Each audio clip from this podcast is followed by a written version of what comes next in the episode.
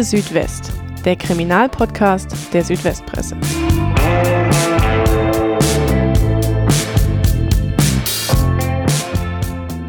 Herzlich willkommen, liebe Hörerinnen und Hörer, zur ersten Folge von Akte Südwest, dem Kriminalpodcast der Südwestpresse. Mein Name ist Rebecca Jakob, ich bin Online-Redakteurin bei der Südwestpresse und neben mir sitzt mein Kollege Roland Müller, Ressortleiter der Südwestumschau. Hallo.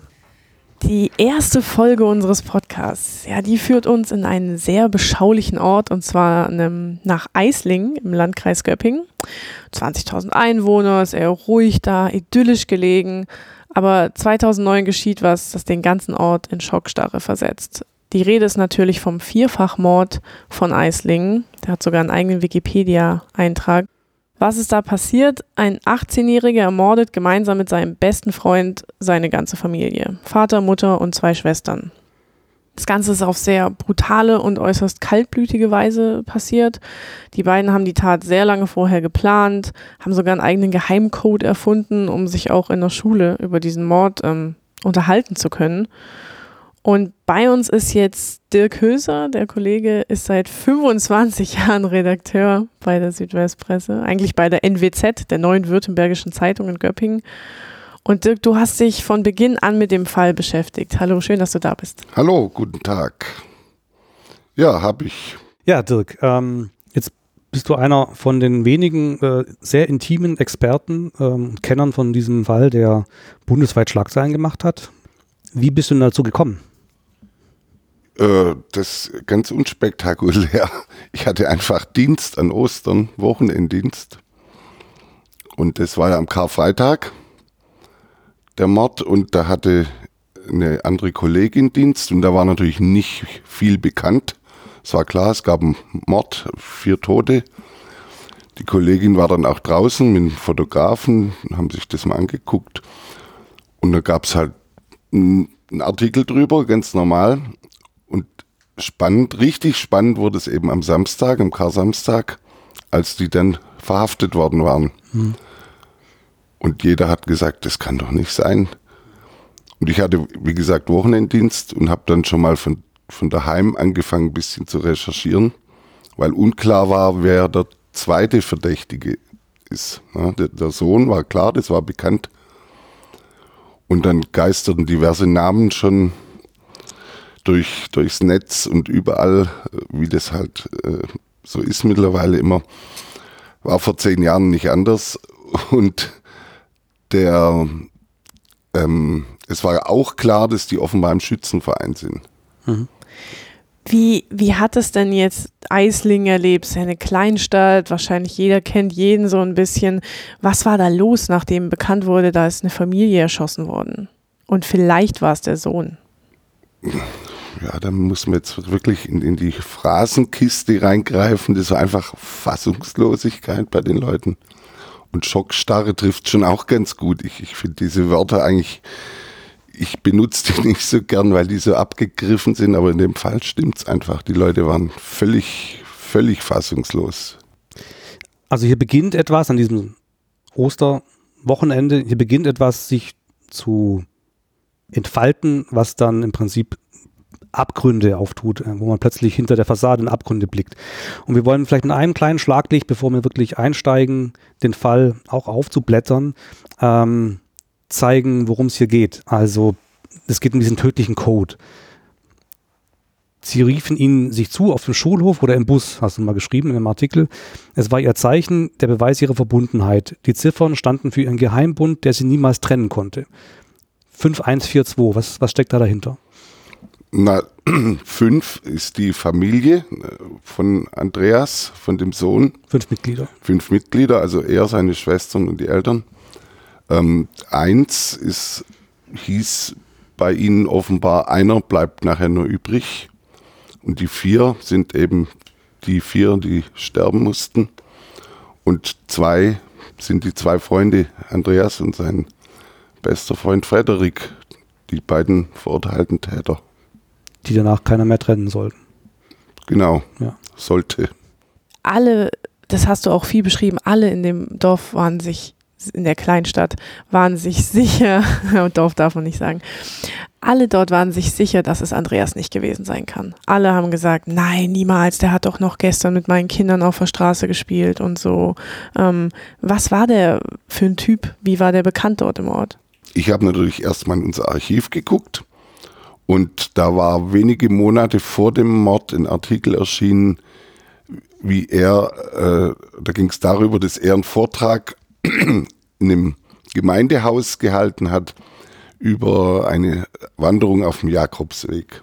Die er gemacht hat. Die er gemacht hat mit einem Freund, der aber nicht dieser Frederik war. Also das war das Erste, was ich über den gelesen habe und dachte, aha, okay, christlich. Und da hat sich also herausgestellt, er war in der Kirchengemeinde aktiv, wie die Eltern eben auch. Und sportlich. Er war bei der DLRG, hatten wir auch im Archiv Bilder von ihm. Da hat er, glaube ich, auch, wenn ich es richtig in Erinnerung habe, Jugendgruppe geleitet. War da Trainer irgendwie. War also tiptop integriert, wie man so schön sagt, in das städtische Leben dort. Und war eben auch im Schützenverein. Und der Frederik dann irgendwann auch. Frederik war nicht so der der Beliebte, den alle kannten. Nee, der, der hatte, wie sich dann im Laufe der Verhandlung eben herausgestellt hat, eigentlich gar keine Freunde und suchte immer Anerkennung. Und das ist auch einer der Schlüssel zu dem ganzen Verbrechen natürlich, dass der Andreas ihn offenbar mehr oder weniger führen und leiten konnte, wie er wollte.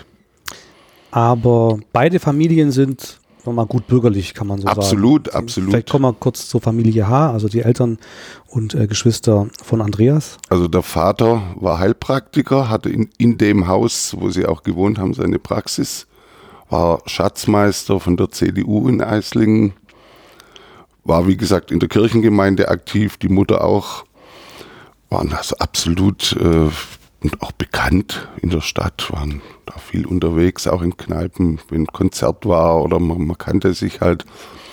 Und der Vater von Frederik war oder ist womöglich noch ähm, Schuldirektor, allerdings nicht in Eislingen, in einer anderen Stadt. Äh, also auch gut bürgerlich, im großen Einfamilienhaus am Stadtrand. Ja, waren unauffällige Familien.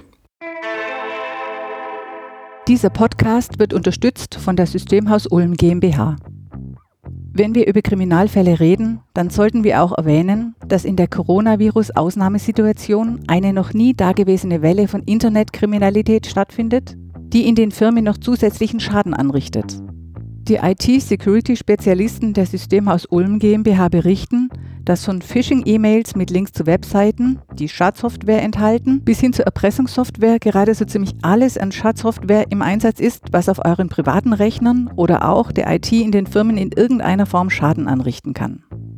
Wer wird denn bei einer E-Mail mit dem Betreff Impfstoff gegen Corona gefunden nicht neugierig und klickt mal drauf? Und schwupp, habt ihr oder eure Kollegen euch nebenbei Schadsoftware oder einen Erpressungstrojaner geladen, der im schlimmsten Fall das ganze Unternehmen lahmlegt die IT-Spezialisten von der Systemhaus Ulm GmbH haben in den letzten Wochen fast alle Arten von Attacken gesehen. Sie wissen, was zu tun ist, um solche Angriffe erfolgreich abzuwehren. Weitere Informationen gibt es im Internet unter www.systemhaus-ulm.de. Kanntest du irgendjemand eigentlich persönlich? Ist ja, also du kennst dich ja vor Ort gut aus. Irgendjemand von den Beteiligten? Nicht direkt. Also der der Vater von Frederik war etwas bekannter, weil er in einem Verein aktiv war damals, über den man auch öfters mal berichtet hat und den kannte man da eigentlich schon. Ähm, aber ich hatte ihn bis, bis zu dem Zeitpunkt noch nicht kennengelernt. Später natürlich dann im Prozess, aber nee, und auch die Töchter, also die Opfer, kan, kan, kannte ich jetzt auch nicht. Die haben in Schwäbisch Gmünd studiert an der PH. Pädagogik. Genau, Lehrer, also die auf Lehr wollten Lehrerinnen werden. Und am Anfang wurde dann auch ein Zusammenhang zu dem Amoklauf von Winnenden, der ja kurz davor stattgefunden mhm. hatte, hergestellt, weil die ältere der Schwestern damals ein Referendariat gemacht hat an der Schule in Winnenden. Und dann wurde natürlich sofort spekuliert, es müsse ja alles zusammenhängen. Kam aber nichts. Nee, war überhaupt nichts dran. Jetzt haben wir mal das Setting aufgebaut. Wir haben eine Kleinstadt, Eislingen, ähm, wir haben gutbürgerliche Familien, plötzlich gibt es hier vier Tote. Ähm, an Karfreitag werden die Leichen gefunden. Ähm, Gründonnerstag ist das Verbrechen passiert. Ähm, und was man, wenn man heute darauf guckt, so besonders macht diesen Fall, ist ja schon die Tatausübung. Geplant, man könnte sagen, kaltblütig, wenn man von außen drauf schaut, wie man sich bei sowas fühlt, weiß man nie. Über Monate vorbereitet. Wie lief die Tat ab? Wie, wie du gerade gesagt hast, über Monate vorbereitet. Sie wussten nur nicht wann. Mhm. Und äh, Andreas gab dann eben den Startschuss relativ spontan. Ich weiß nicht mehr, ob es an dem Tag oder am Tag vorher war. Ich glaube sogar an dem Gründonnerstag. Er hat gesagt, heute ist soweit. Dann haben sie Waffen geholt, die sie versteckt hatten auf dem Dachboden. Ich meine, entweder Tante oder Oma vom Frederik, die sie bei einem Einbruch in ihrem eigenen Schützenverein gestohlen hatten. Schon lange, lange vorher. Ähm, dann sind sie zum Andreas nach Hause. Die Schwestern, die lagen auf dem Bett oder saßen, haben, weiß ich, einen Film geguckt oder gesprochen, sind rein ins Zimmer, haben die zwei erschossen. Das war abends so acht, neun den Dreh. Mit 19 Schuss insgesamt. Wenn du das sagst, die genaue Zahl, aber dann, dann, wird, dann muss es stimmen. Also genau. wenn ich das geschrieben habe. Und dann sind sie in. Und das, Entschuldigung, wenn ich eingreife. Es gibt da ein Detail, das hat mich ehrlich gesagt vom Hocker gehauen. Das hat äh, der Frederik später in einem Brief an seinen Anwalt geschrieben, dass ähm, als sie angefangen haben zu schießen, ähm, eine der beiden Schwestern, Christine, noch gesagt hat, was soll der Scheiß? Und Andreas sagt dann, guck, so ist sie arrogant bis zum Schluss. Ja. Also wenn wir über Kaltblütigkeit reden und über dieses absurde äh, dieses Falls, dann ist das ein Detail, da fehlt einem die Sprache, oder? Ja, ich denke, vielleicht kommen wir nachher noch auf das Thema, wie es in dieser Familie offenbar mhm. hinter der bürgerlichen Fassade war. Kommen wir noch drauf. Ja, das würde dann das ein bisschen erklären. Aber stimmt, das hat er gesagt anscheinend. Und, und Sie haben Schalldämpfer. Und sie hatten Schalldämpfer, wo man nicht wusste, wo die die her haben. Und weil die gibt es ja hier nicht im Laden ne? und die auch hatten, nicht im genau, Schützenverein. Die hatten sie nicht aus dem Schützenverein geklaut und dann hat die Polizei vermutet, dass sie die selbst gebastelt haben und auch vorher im Wald ausprobiert. Und jetzt haben die beiden die Schwestern vom Andreas getötet und jetzt kommt auch ein sehr schockierendes Detail an diesem Mord. Die gehen jetzt nämlich noch in eine Kneipe. Genau, und da war, waren nämlich die Eltern vom Andreas mit Freunden und haben Bierchen getrunken oder Wein. Und da sind sie dazugekommen. Die Eltern haben sich wohl auch gefreut. Ach komm, trink doch noch was mit. Dann haben die auch jeder noch ein Glas getrunken, obwohl die Schwestern schon tot waren. Und dann haben sie sich verabschiedet und sind wieder ins Haus gegangen. Warum haben sie das gemacht? Ja. Soll das ein Alibi geben oder? Das wurde nie geklärt letztendlich. Mhm. Aber ja, vielleicht war es irgendwie der, die schräge Idee eines Alibis, aber. Zeugen, die Sie da gesehen haben in dieser Kneipe, sagen hinterher, waren ganz ja, normal. Ja, ja. Also die müssen völlig unauffällig sich nichts haben anmerken lassen, dass sie gerade zwei Menschen erschossen haben. Und Andreas sei gut gelaunt gewesen. Ja. Dann sind sie zurück in die Wohnung haben sich versteckt und haben gewartet, bis die Eltern kommen. Die haben die Tür aufgeschlossen und dann standen die da schon mit der Waffe und haben die beiden Eltern im Flur an der Wohnungstür erschossen.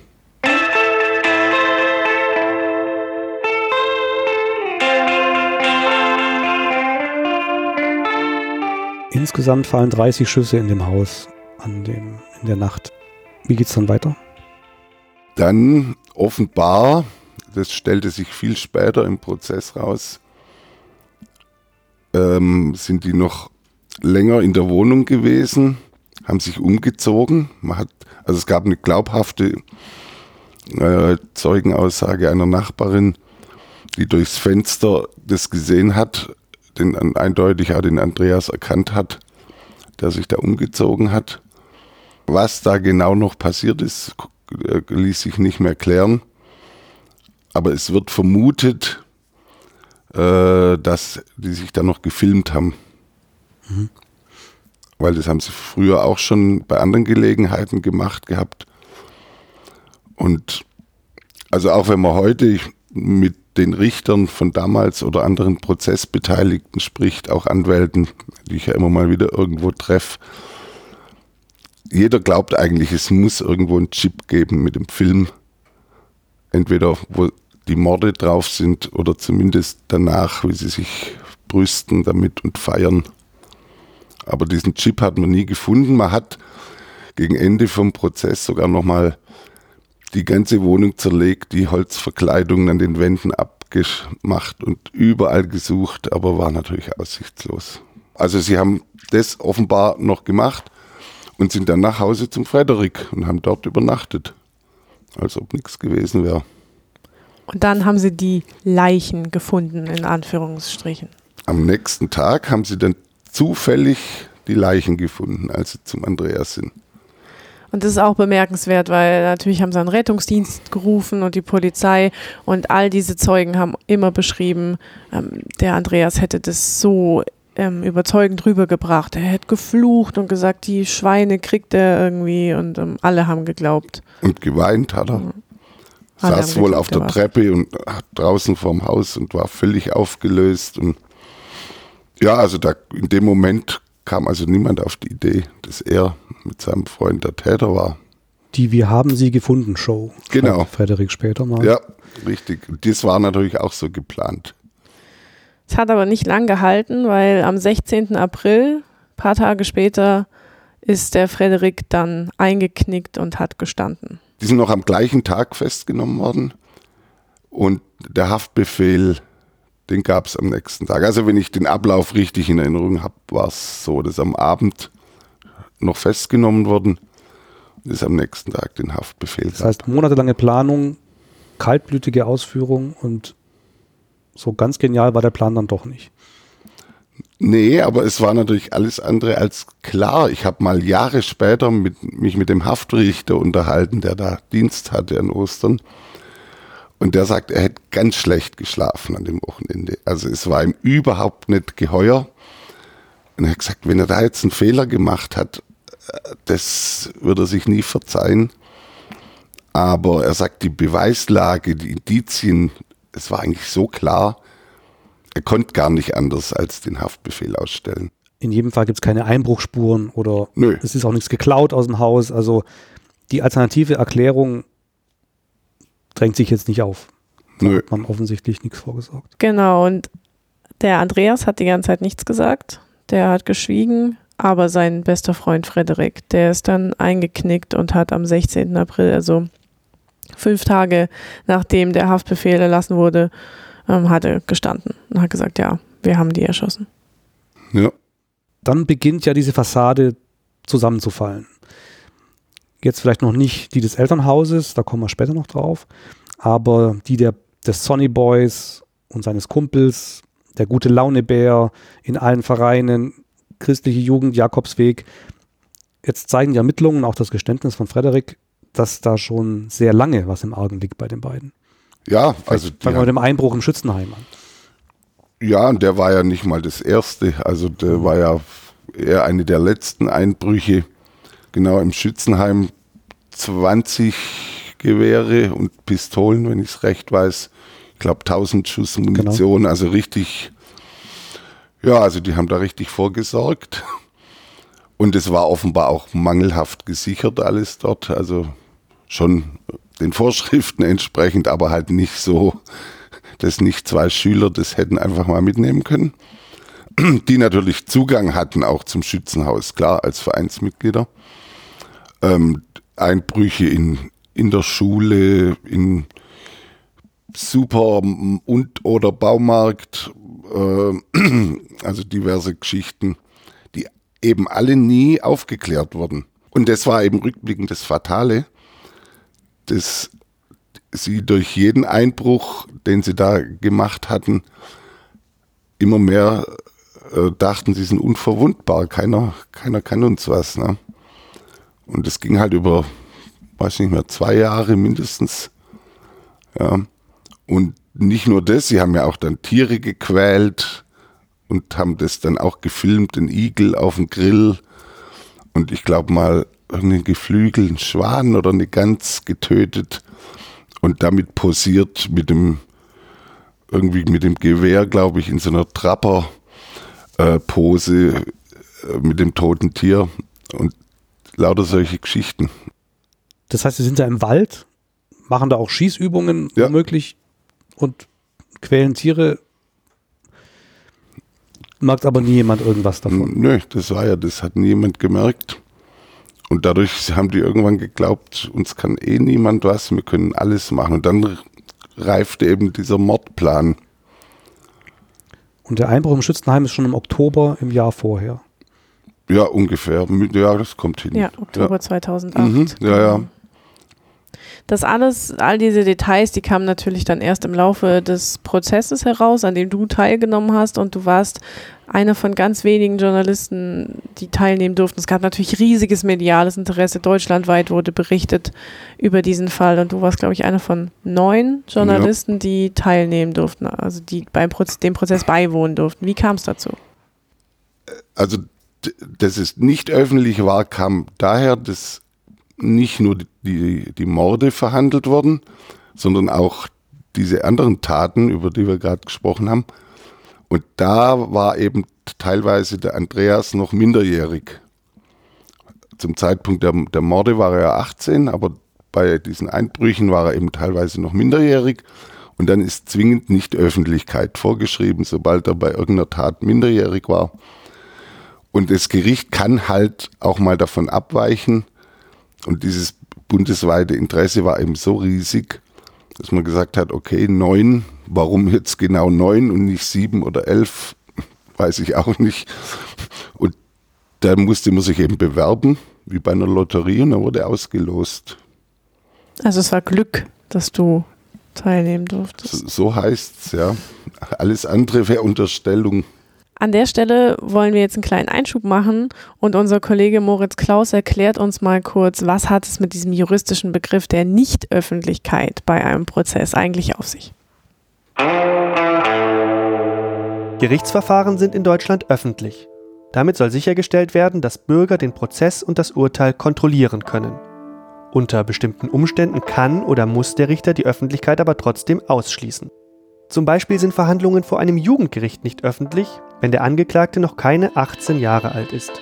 Das gilt auch, wenn Jugendliche und Erwachsene gemeinsam vor Gericht stehen oder wenn Minderjährige bei einer besonders schweren Straftat, zum Beispiel Mord oder sexueller Missbrauch, als Zeugen vernommen werden. Ganz allgemein gilt, wenn das Gericht Details aus dem persönlichen Lebensbereich des Angeklagten, eines Zeugen oder des Opfers besprechen muss, kann für diesen Teil der Verhandlung die Öffentlichkeit ausgeschlossen werden. Dazu zählen zum Beispiel Fragen zum Gesundheitszustand, zu sexuellen Vorlieben oder zu politischen oder religiösen Einstellungen. Es gibt aber eine Ausnahme. Wenn der Betroffene unbedingt öffentlich aussagen will, muss das Gericht das erlauben. Also bei dem Mordprozess von Eisling waren, wie gesagt, dann neun Journalisten dabei und ähm, die Öffentlichkeit war ausgeschlossen. Dirk, wie hast du die beiden Jungs vor Gericht erlebt? Gab es da Unterschiede zwischen den beiden im Auftreten? Ja, sehr. Also der Andreas, selbstbewusster Sonnyboy, teilweise auch eine, eine provokative oder ein provokatives Desinteresse, hat dann irgendwelchen Dingen geblättert und immer gegrinst oft und so. Und im Gegensatz dazu der Frederik einfach ein Häuflein Elend, das meistens nur vor sich auf den Tisch geguckt hat und, und völlig apathisch und teilnahmslos gewirkt hat. Also es war schon ein krasser Unterschied, ja. Die Frage nach dem Motiv ähm, ist ja eine, würde mich gerne interessieren, ähm, ob du die abschließend befriedigend geklärt äh, findest. Es gibt ja die These, mit der die Staatsanwaltschaft in der Anklage quasi in den Prozess geht und da wird abgehoben auf das Thema Habgier. Äh, die Familie von Andreas ist vermögend. Es wird auf 800.000 Euro geschätztes Vermögen oder ja, nicht nur geschätzt, sondern ja, also es gibt ein Konto in der Schweiz, wo 265.000 Euro drauf liegen. Und dann gibt es eine Wunschliste Hm, von Die Fredde. berühmte Wunschliste, wo sie aufgeschrieben hatten, was sie sich dann alles kaufen. Genau, das war nachher auch ähm, in der Urteilsbegründung, also wurde auch das als Motiv angenommen, auch wenn es immer gewisse Restzweifel blieben, aber man konnte halt auch kein anderes schlüssiges Motiv finden oder nachweisen. Und dadurch, dass es eben diese Wunschliste gab mit diversen Dingen, was sie sich kaufen wollten, äh, war eben eigentlich klar, ja, das muss wohl der Hauptgrund gewesen sein, das Geld. Das waren so klassische Jugend, so Träume von Jugendlichen, ne? Autos, irgendwie ein Fallschirmsprung war, glaube ich, noch drauf und so. Also sehr materielle Dinge. Aber einer hat sich auch eine Freundin gewünscht. Was ich will, unsortiert von Frederik. Fallschirmsprünge, ein Auto, seine bekannte Caro als Freundin, einen großen Fernseher, vernünftige Klamotten, einen Scharfschützenlehrgang und einen Bunker unter dem Haus. Bekommen ich- hat er nichts davon. Findest du das überzeugend im Endeffekt aus deiner Einschätzung? Sag mal, Habgier, war das das treibende Motiv? Oder sagst du, nee, da muss mehr gewesen sein? Also ich würde sagen, es war eine Kombination aus verschiedenen Dingen. Also die Verteidigung vom Andreas wollte ja darauf raus, ähm, dass es quasi eine Art Tyrannenmord war, dass der Vater eben die Familie tyrannisiert hat und vor allem den Andreas. Es gab da auch Hinweise, dass es nicht immer ganz einfach war mit dem Vater. Also da war beispielsweise diese Geschichte mit einer Wanderung auf eine Berghütte, wo das Wetter wohl ganz schlecht wurde und der Vater den Andreas da also genötigt hat, irgendwie trotzdem hinzugehen und der ist schon zusammengebrochen. Das hat also immer wieder, kam, das auf als Beispiel. Ähm, dann gab es Aussagen von Nachbarn auch, wie im, im Garten darum geschrien wurde und der Andreas auch von vor allem wohl der großen Schwester gedemütigt wurde und, und bisschen, der musste da irgendwelche Gartenarbeiten verrichten und wurde da also rumkommandiert. Also es gab da schon diverse äh, Anzeichen, aber das allein reicht ja nicht aus, um vier Leute zu töten. Genauso wenig, wie ich Das mir nicht vorstellen kann, äh, 800.000 oder eine Million Euro reichen aus. Aber das ist das, worauf die Verteidigung von Andreas abzielt. Im Prinzip eine Fassade, hinter der ein junger Mensch gedemütigt wird, systematisch vor allem vom Vater. Diese Geschichte mit dem Bordellbesuch wird da auch aufgeführt. Richtig, es war zum 18. Geburtstag, hat ihm der Vater einen Bordellbesuch geschenkt, ich glaube in Esslingen. Und das war dem Andreas wohl überhaupt nicht recht, logischerweise. Ich meine, kann man sich ja auch denken.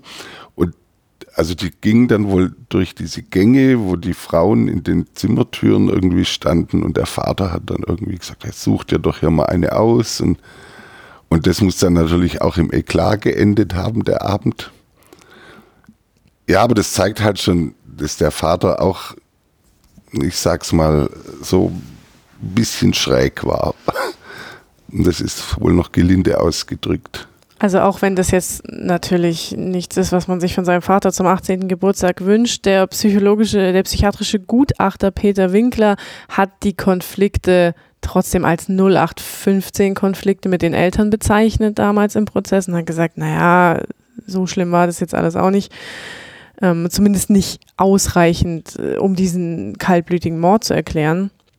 Und trotzdem war ja ganz offensichtlich, dass es Konflikte gab in dieser Familie. Also bemerkenswert finde ich dabei noch, also im Zuge der ähm, Verhandlungen gab es dann, oder im Zuge der Berichterstattung wurde ja auch ein Foto gedruckt, das die Familie zu Weihnachten, also als Weihnachtskarte verschickt hat. Ähm, Weihnachten 2008 war das, wo der Andreas den Vater so im Arm hält und alle strahlen in die Kamera, die perfekte Familienidylle. Und da muss der Andreas aber schon die Tat geplant haben, weil das, das war ja schon nach diesem Einbruch im Schützenheim. Genau, die Waffen waren dann natürlich schon gebunkert. Das ist auch so eine kleine äh, Randnotiz in, in der ganzen Geschichte, wie ich zu dem Foto gekommen bin. Wenige Tage nach dem Mord, als dann eben bekannt war, der Sohn ist tatverdächtig, tauchte eine ältere Dame in der Redaktion auf und wollte zu mir und sagt, ja, sie kennt die Familie schon lang und die sind befreundet irgendwie und, und der Vater schickt immer Weihnachtskarten. Schauen Sie mal, das hat er mir geschickt gehabt jetzt an Weihnachten. Und das könne ja gar nicht sein mit dem André. Also es wäre völlig unvorstellbar. Ich soll mir doch auch mal das Bild angucken. Und, und dann habe ich gefragt, dürfen wir das Bild verwenden? Und, und, und ja, ja, das ist klar, können wir haben. So ist mir an das Foto gelangt. Das heißt, es gibt das Bild, das die Verteidigung versucht zu zeichnen, ähm, dass da ein ja, äh, junger Mann gedemütigt wird und sich aus Notwehr Tyrannenmord quasi begeht an seinem Vater und seiner Familie. Ähm, der psychiatrische Gutachter äh, wurde schon angesprochen, der glaubt das allerdings nicht. Er spricht von Theaterdonner. Man sagt von krankhaften Narzissten, dass sie Dinge, die andere einfach wegstecken und ähm, einfach abhaken können, als so tiefe Kränkungen empfinden und wegen ganz kleiner Sachen extreme Hassgefühle aufbauen können. War das auch eine Argumentation des Psychiaters, dass man vielleicht eine narzisstische, eine krankhaft narzisstische Persönlichkeit im Andreas ähm, sehen muss, weil er ja auch diese andere Seite hat, alle um den Finger wickelt, äh, immer der Strahlemann ist, die Mädchen stehen auf ihn und ähm, er bringt alle dazu, zu tun, was er will. Ja, also dass er narzisstische Züge hat, äh, war unbestritten und das hat auch jeder gesehen, auch im Gerichtssaal. Aber der Gutachter hat eben nicht gesagt, deshalb sei die Kränkung jetzt so groß, dass er einen, einen, einen Mord begeht deshalb. Ne? Und das, was ich ja vorher gemeint habe, ich glaube, da kommen eben viele Dinge zusammen. Dieser Narzissmus und die Kränkung, dann der Vater und vielleicht die Schwestern, die ihn nicht immer so unterstützt haben. Die Mutter wohl schon, was auch äh, dann auch immer ein Thema war, ja, wieso bringt er denn dann die Mutter um? wenn es jetzt war wegen dem schlimmen Vater und der manchmal etwas äh, fiesen Schwester. Ne? Ähm, naja, und dann eben schon die Sache mit dem Geld, klar, war dann vielleicht schon verlockend für zwei Teenager, so viel an, an problemlos, vermeintlich problemlos an so viel Geld zu kommen. Und da kam eben eins zum anderen. Und dann die Sache, dass der Frederik eben immer dem Andreas so bedingungslos gefolgt ist, das hat natürlich dem Andreas auch gefallen, klar. Und vielleicht wollte er es mal ausreizen, auch bis zum Ende. Das ist ganz bezeichnend für diesen Fall, dass, dass immer, dass wir sehr viel über Andreas sprechen und der ja auch ähm, durchaus eine schillernde Persönlichkeit ist. Frederik hingegen bleibt immer ein bisschen im Schatten, ist immer so, ja, der Stille von beiden. Kannst du was über diese Freundschaft von den beiden sagen? Weil die sind ja eigentlich doch sehr unterschiedliche Charaktere. Also der Frederik hat, war natürlich froh, einen Freund gefunden zu haben, mit dem er vermeintlich auf Augenhöhe operieren konnte. Und dem Andreas hat es natürlich geschmeichelt, dass er von jemand so vergöttert wurde letztlich, was der Frederik ja gemacht hat. Und da haben sich zwei gefunden, muss man einfach sagen. Ne? Und es wurde dann ja auch viel spekuliert, ob die homosexuell sind und das eine Beziehung war, aber das ist also auszuschließen. Das waren also alles äh, offenbar nur Gerüchte. Da gab es also keine konkreten Anhaltspunkte. Die beiden haben es auch selber immer bestritten. Aber kann man die These aufstellen, dass sie diese Tat nur zu zweit ausführen konnten? Dass also Andreas ja. allein es wahrscheinlich nicht geschafft hätte? Mit Sicherheit. Er brauchte Sicherheit. diesen Handlanger, diesen, der in allem folgt, den er rumkommandieren kann?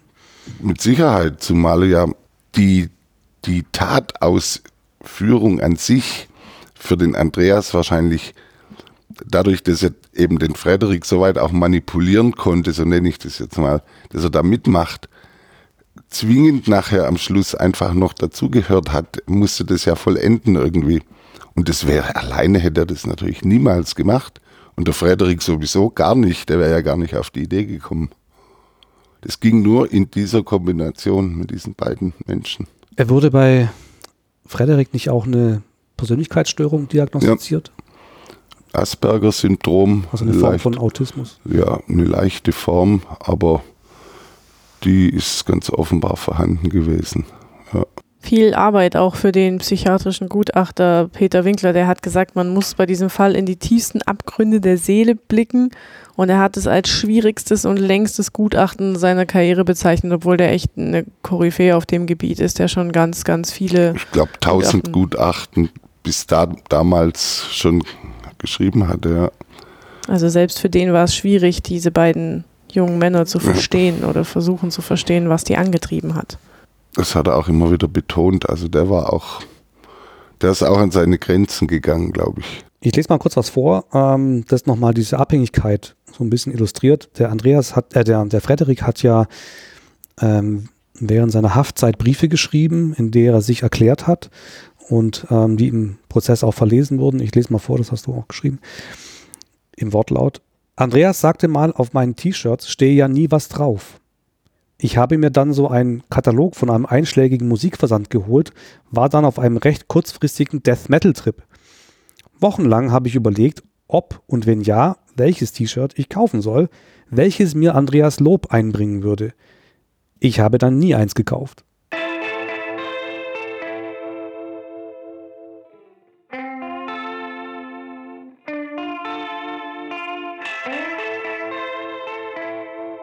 Also wir haben den, die Tat vor allem durch Frederiks Augen gesehen, weil der so Briefe geschrieben hat aus der Haft. Hat sich denn Andreas je geäußert zu der Tat? Also nicht wirklich, nicht detailliert, nee. Und es wurde ja ähm, auch nie geklärt, wer letztlich geschossen hat. Ne? Also vom, man vermutet, es war der Frederik, aber es kann genauso der Andreas oder beide gewesen sein. Frederik hat behauptet, er wäre es allein gewesen. Genau. Aber ob das stimmt, was aber juristisch auch keine Rolle spielt jetzt letztlich, ne? wer, wer an den, Aus, den Auslöser gedrückt hat. Das heißt, selbst wenn Frederik alle vier Opfer erschossen hätte, wäre oder ist Andreas äh, genauso schuldig Klar. des Mordes. Klar, weil sonst wäre das Urteil ja so auch nicht durchgegangen, logischerweise. Klar, der ist ja Mittäter. Sie haben es auch gemeinsam geplant, sie waren beide vor Ort, also da, da spielt es dann juristisch nachher keine Rolle mehr. Bevor wir dazu kommen, zu welchen Strafen die beiden verurteilt wurden, erklärt uns der Kollege Moritz Klaus nochmal was zum Jugendstrafrecht. Kinder und Jugendliche sind in Deutschland erst ab 14 Jahren strafmündig. Das heißt, dass Tatverdächtige, die zum Zeitpunkt der Tat jünger als 14 waren, nicht von Gerichten verurteilt und bestraft werden können. Wer älter als 14 ist und eine Straftat begeht, muss dann aber damit rechnen, bestraft zu werden. Das Gesetz geht davon aus, dass Jugendliche dann reif genug sind, um zu verstehen, dass Diebstahl, Sachbeschädigung oder Körperverletzung kein Spaß sind, sondern Unrecht. Allerdings werden jugendliche Straftäter nicht nach dem gleichen Strafrecht verurteilt wie Erwachsene. Für sie gilt das Jugendstrafrecht. Es kann auch auf sogenannte Heranwachsende angewendet werden, die zwischen 18 und 21 Jahre alt sind. Dafür muss das Gericht zum Schluss kommen, dass der Angeklagte seine geistige und sittliche Entwicklung noch nicht abgeschlossen hat. Das Jugendstrafrecht soll in erster Linie nicht bestrafen, sondern erziehen. Das Gericht kann zum Beispiel gemeinnützige Arbeit als Strafe verhängen oder anordnen, dass ein junger Straftäter in einem betreuten Wohnheim untergebracht wird. Bei Tätern, die nicht zum ersten Mal auffällig werden, ist auch ein bis zu vierwöchiger Jugendarrest möglich. In besonders schweren Fällen, zum Beispiel bei wiederholter Körperverletzung oder Mord, können aber auch jugendliche Straftäter ins Gefängnis kommen, und zwar für bis zu zehn Jahre. So, der Prozess ist an sein Ende gelangt, die Beweise liegen vor, die Zeugenaussagen und jetzt kommt es zu einem Urteil. Was, wozu wurden die beiden verurteilt? Interessant im Zusammenhang vielleicht, bevor das Urteil gesprochen wurde, hat also der Andreas sich nochmal geäußert, und gesagt, also er, so sinngemäß, er versteht es jetzt gar nicht, was das alles soll und man soll ihn jetzt noch mal in Ruhe lassen und er will sein Leben zurück. Äh, was natürlich für allergrößtes Erstaunen gesorgt hat, aber auch wieder nicht wirklich verwundert hat, weil er war halt einfach so. Mhm. Auch noch interessant, der Frederik forderte ja sogar die Todesstrafe für sich. Nicht? Also der war da also genau andersrum wie der Andreas. Letztlich hat es beiden nichts genützt, sage ich jetzt mal, weil sie haben beide die Höchststrafe bekommen. Der äh, Frederik, obwohl er der Ältere war, nach Jugendstrafrecht, Aber als Heranwachsender bis 21 kannst du ja nach Jugendstrafrecht äh, verurteilt werden. Nicht zwingend, aber ist möglich.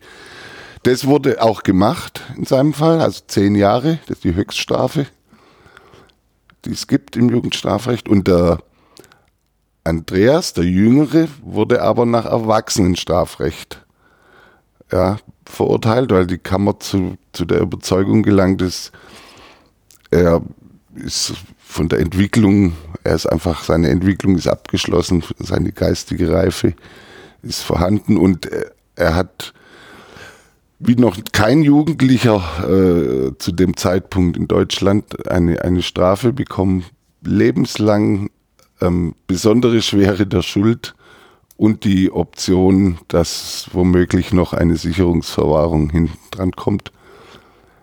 Also die härteste Strafe, die er überhaupt kriegen konnte. Das heißt, auch in dem Sinn hat der Prozess dann Geschichte geschrieben, in gewisser Weise. Ein Heranwachsender, der sogar Sicherungsverwahrung. Und hat natürlich kommt. große politische Diskussionen auch wieder ausgelöst, ob denn die zehn Jahre ausreichen. Es könne doch nicht sein, dass der andere jetzt mindestens 15 bis 25 Jahre im Gefängnis sitzt und der andere nur 10. Aber es wurde halt von vielen Leuten, wie so oft, verkannt, dass das Jugendstrafrecht halt anders funktioniert als das Erwachsenenstrafrecht. Wie hat man in Eislingen auf das Urteil reagiert? Hast du da dich umgehört? Habe ich damals, ich weiß es aber ehrlich gesagt nicht mehr genau, aber ich sage jetzt mal, ich glaube, die meisten Leute waren einfach froh, dass es jetzt auch abgeschlossen ist und ein Schlussstrich gezogen wurde. Aber was ich noch weiß, dass immer noch die Leute der Meinung waren, sie können sich das eigentlich nicht vorstellen und wie konnte sowas überhaupt passieren. Ja. Die Tat war 2009, das heißt letztes Jahr, im Jahr 2019 ähm, waren die zehn Jahre vorbei. Das heißt, Frederik ist schon wieder frei. Genau. Also schon wieder, soll jetzt keine Wertung sein, ja. aber er ist wieder frei. Er ist frei. Weiß man was? Nee. nee. Also er ist wohl auch schon in Eislingen gewesen, aber weiß ich auch nur aus dritter Hand. Und mhm. klar, das ist auch zu seinem Schutz, da wird natürlich niemand was sagen und ist auch richtig so. Und selbst wenn ich was wüsste, würde ich es weder schreiben noch erzählen, weil ich meine, er hat seine Strafe jetzt abgesessen und ja. Und Andreas ist noch im Gefängnis? Nach allem, was man weiß, ist er wohl im Gefängnis. Ich habe auch mal gehört aus guter Quelle, er mache wohl eine Therapie, mhm. wenn es stimmt. Das ist ihm zu wünschen, weil alleine kommt er aus der Kiste natürlich nie wieder raus, sonst. Er hat auf jeden Fall noch einige Jahre vor sich. Ich ähm, glaube, frühestens in zwei Jahren kann die Strafvollstreckungskammer zum ersten Mal eine Entscheidung treffen, wie es weitergeht, wie viele Jahre er dann noch dranhängen muss an die 15. Ja, der hat ja die besondere Schwere der Schuld, sprich, da wird die nächsten Jahre erstmal gar nichts passieren, das ist ganz klar. Dann steht immer noch Sicherungsverwahrung im Raum, also theoretisch. Das wird dann halt geprüft, wenn wenn es soweit ist, aber solange er eh im Gefängnis sitzt, äh, braucht man das auch noch nicht diskutieren. Ist der Mord in Eisling noch präsent, äh, fast elf Jahre nachdem es passiert ist? Beschäftigt er die Leute noch? beschäftigen, nee, also nicht so, dass es täglich Thema ist, aber letztes Jahr, als ich da für den Artikel ähm, zum zehnten Jahrestag da eben mal mich umgehört habe, da die Leute sagen schon, ja, immer wieder denkt man natürlich dran oder irgendwo wird auch mal drüber gesprochen bei einer Gelegenheit, klar. Das gehört jetzt einfach zur Zeitgeschichte von Eislingen. Es ist so wie in Winnenden der Amoklauf halt auch einfach für immer, immer auf irgendeine Art und Weise präsent sein wird. So ist es da halt auch. Und was nimmst du persönlich mit? Wie hat dich das geprägt, verfolgt, beeinflusst? Gut, es war nicht mein erster Gerichtsprozess, auch nicht mein erster Mordprozess, aber war schon der, der, der die tiefsten Einblicke gewährt hat in menschliche Abgründe, was, was man sich niemals wirklich vorstellen kann. Also auch ich habe an dem Osterwochenende gedacht, naja, hm, kann mir das nicht wirklich vorstellen. Ja, also es klang mir einfach zu abenteuerlich. Aber je mehr, mehr sich das erhärtet hat, musste man dann doch irgendwann, musste ich mir auch selber eingestehen, es gibt es wohl doch, es gibt nichts, was es nicht gibt. Also ja, war schon ein prägendes Erlebnis. Und es ging nicht nur mir so, auch den Richtern, wenn ich mit denen heute manchmal rede, die auch die Beteiligten, die bestimmt auch schon noch viel mehr gesehen haben in, in dem, diesem Feld als ich, aber die hat es auch sehr geprägt und die reden auch immer noch drüber, über den Fall. Und rätseln noch immer, wo dieser Chip ist mit dem Film. Also ein Fall, der zwar vor Gericht aufgeklärt ist, wo es aber immer unbeantwortete Fragen geben wird. Vielen Dank, Dirk, dass du heute bei uns warst und uns davon erzählt hast. Gerne. Vielen Dank. Danke auch an euch, liebe Zuhörerinnen und Zuhörer, dass ihr dieses Mal dabei wart. Wir freuen uns natürlich über euer Feedback, eure Vorschläge und Hinweise und Anregungen. Die könnt ihr uns direkt per Mail schicken an podcast.swp.de oder ihr folgt uns auf Twitter unter @akte_swp. Online gibt es uns natürlich auch unter swp.de/akte. Akte Südwest ist ein Kriminalpodcast der Südwestpresse. Moderation Roland Müller und Rebecca Jakob. Sprecher Verena Schüli und Moritz Klaus. Produktion Moritz Klaus. Gestaltung Beniamino Raiola.